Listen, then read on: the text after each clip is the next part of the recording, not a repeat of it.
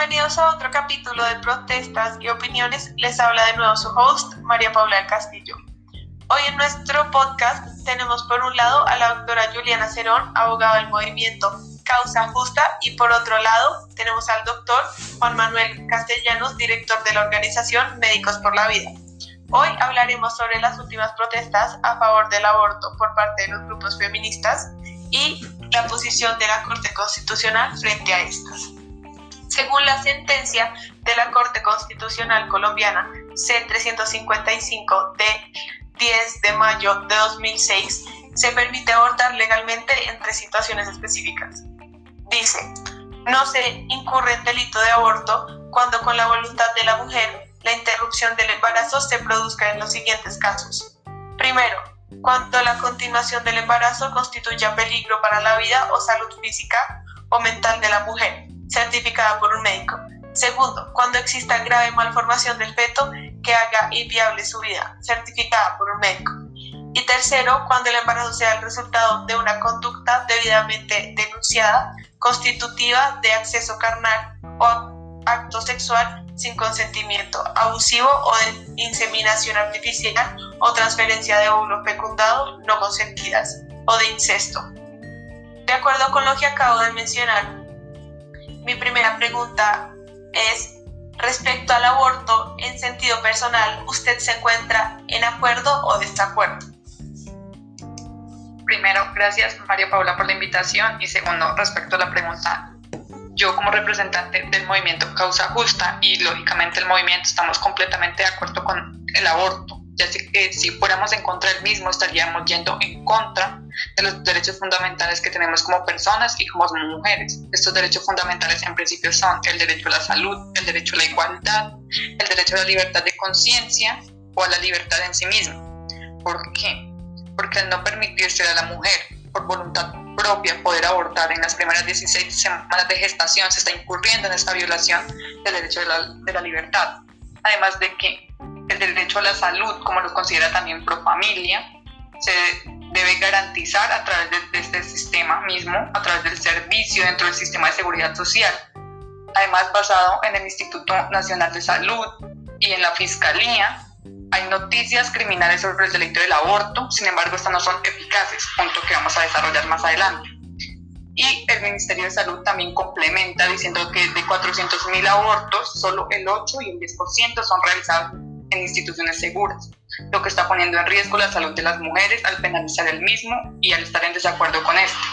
Además, la libertad de conciencia implica lo que anteriormente decíamos, y es que la mujer no puede por voluntad propia decidir sobre su cuerpo, lo que está generando también un sesgo y un, un estigma social, donde los médicos están en cierta parte violando el derecho profesional. Esto en situaciones donde consultas a un médico como mujer para una petición de un aborto y este médico viola ese secreto profesional y te denuncia. Eso es un, estigma social, al igual que con mujeres de la zona rural, como sea en el caso de que el 97% de mujeres son investigadas, que son investigadas, perdón, son de zonas rurales.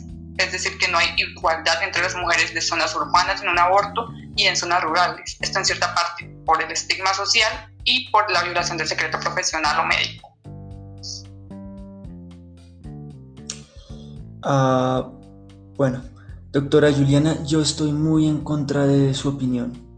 Ah, en primer lugar, porque como médico y hablando por los médicos que respetan los fundamentos de esta profesión, nunca como médico se puede defender la muerte de nadie. Eso es algo que juramos al momento de graduarnos. El respetar la vida desde la concepción, incluso bajo amenazas, hay que respetar las leyes de la humanidad ese es el juramento hipocrático, en el que se dice que se vela con el máximo respeto la vida humana. Ahora, para mí el aborto es un sinsentido, y más con una persona indefensa que no tiene tampoco ni voz ni, ni voto. Y acá esto no es ir en contra de nadie, no es ir en contra de la mujer. Es simplemente que uno como médico, alguien que se dedica a salvar la vida, va en contra de nuestra naturaleza como de la naturaleza del médico matar a alguien. Muchas gracias. Bueno, eh, una vez ya terminemos de oír sus opiniones, La segunda pregunta es, ¿cuál es su posición frente a la despenalización del aborto? Bueno, la posición de mi movimiento y de mí misma frente a esto es que el aborto debe ser completamente despenalizado, no solamente como la situación actual, donde se, penal, donde se despenaliza perdón, las tres situaciones que ya conocemos, sino en todo caso debe ser penalizado, despenalizado. Esto debido a lo que mencionaba anteriormente, que es que la mujer debe tener esta libertad de decisión, libertad de conciencia y de voluntad para decidir sobre su cuerpo. También por datos que vemos arrojados según el Ministerio de Salud, la Fiscalía anteriormente mencionada y el Instituto Nacional de Salud, donde esta práctica no está siendo eficiente, por lo cual no tiene sentido que sea establecida en la sociedad, en este caso el Instituto Nacional de Salud, considera que el aborto la penalización del aborto no va a cambiar, no va a generar una variación en las tasas de realización del procedimiento. Es decir, que aunque esté penalizado, no va a cambiar el número anual de personas, de mujeres que realizan esta práctica. Y lo que está incurriendo en este caso es simplemente que se genere una inseguridad en el sistema que tienen las mujeres de protección, en su sistema de salud, y que sigan sin variar estas tasas.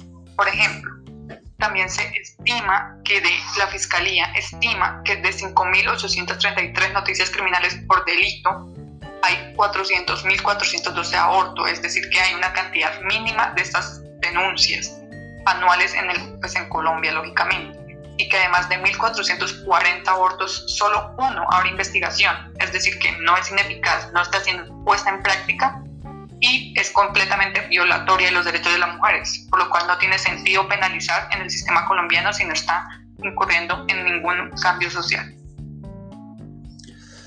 Ah, bueno, ah, doctora Cerón, yo, no, yo como médico no puedo saber mucho de leyes o de artículos, pero de algo que sí sé es de ciencia. Y yo le puedo traer 20 libros tratados de, y tratados de embriología y pilas sobre pilas de trabajos científicos. Y todo esto coincide que la vida comienza con la concepción. Después de eso uno tiene etapas, claro, ah, el embrión, feto, bebé, infante, chico, joven, adulto y anciano.